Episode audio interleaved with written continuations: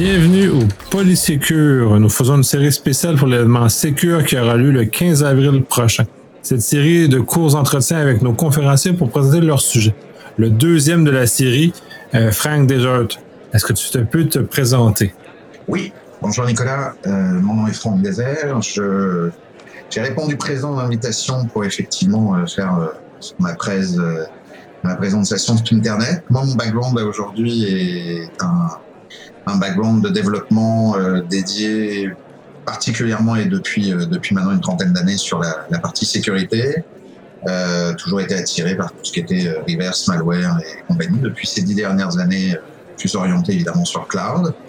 Euh, je suis arrivé à Québec, je suis français d'origine, je je suis évidemment citoyen canadien, arrivé à Québec en 2011.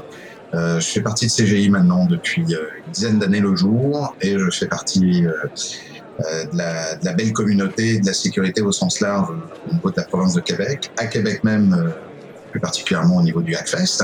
Donc je suis de la crew depuis à peu près 4 ans. Je suis team lead de l'équipe CTF depuis 4 ans aussi, ou 3 ans. On va sur notre quatrième année. Euh, et puis, euh, bah, Security FM depuis évidemment que initié, euh, Québec Sec, et puis euh, ça va de soi euh, l'intégralité de euh, d'Isaka, Oast, là où t'étais, Oast aussi en l'occurrence, donc euh, grosse communauté en particulier. Voilà. Et puis effectivement, CTF, le CTF est plus quelque chose qui m'attire depuis maintenant près de 15 ans. J'en faisais aussi déjà en France, et ça c'est ça m'a pas lâché. Donc donc voilà. Ouais, pour avoir vu ce, que, ce qui a été produit dans le cas du Hackfest, c'est tout à fait merveilleux. C'est des euh, des belles zones d'entraînement pour les gens d'être confrontés à des défis. Euh, naturellement, tu es, es, le grand défendeur du, euh, du Windows et de ces, ces côtés-là.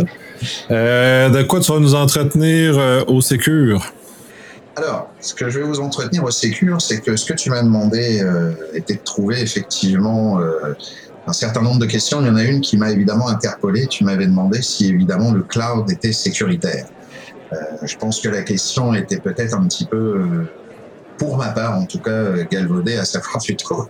Et c'est ce que je précise ou ce que je vais essayer éventuellement de, au travers d'un nouveau, d'une nouvelle réalité. Enfin, nouvelle réalité. Les gens vont penser que c'est une nouvelle réalité, mais elle existe déjà depuis maintenant. Euh, facilement 5 ans, 10 ans qu'elle est déjà faite. Puis là, ça s'est accéléré euh, encore pire avec la pandémie. C'est le Split Internet qui est le, le titre, euh, évidemment, de, de, ma présentation. J'espère que ça intéressera les gens et en tout cas, ça, ça va les attirer avec ce, ce terme. C'est la balkanisation d'Internet, comme on dit, pour ceux qui connaissent les Balkans en Europe. Euh, le but du jeu était de dire est-ce qu'on dit cloud sécuritaire ou on dit que le cloud en fait est plutôt américain. Euh, en fait, le, le, le, le, point central de ça, c'est qui a inventé Internet avant d'inventer cloud? Je suis désolé pour évidemment euh, tout le point, ça démarre comme ça au niveau de ma presse. Je pense que si on reprend les balbutiements, et je vais pas refaire évidemment Vandeman et compagnie, si on reprend les balbutiements d'Arpanet, ça sort pas évidemment, euh, je n'attends rien péjoratif pardon, au niveau de n'importe quel pays, mais ça sort pas d'Afrique, ni d'Australie, ni de l'Europe.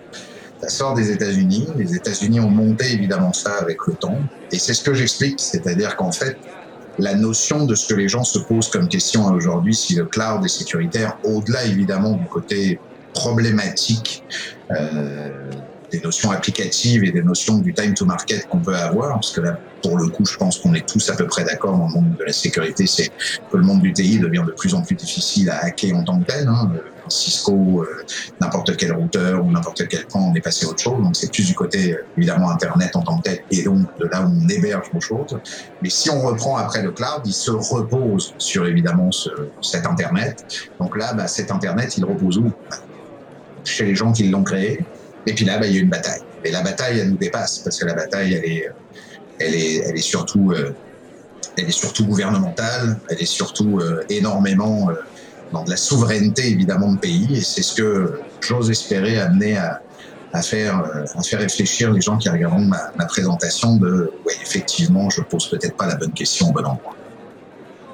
Effectivement, la perception de sécurité en info nuagique est une notion euh, galvaudée et pour des raisons qui sont parfois intéressées par certains fournisseurs d'ailleurs. Il y a du bon, il y a du moins bon. Euh, j'ai très hâte d'écouter cette présentation-là.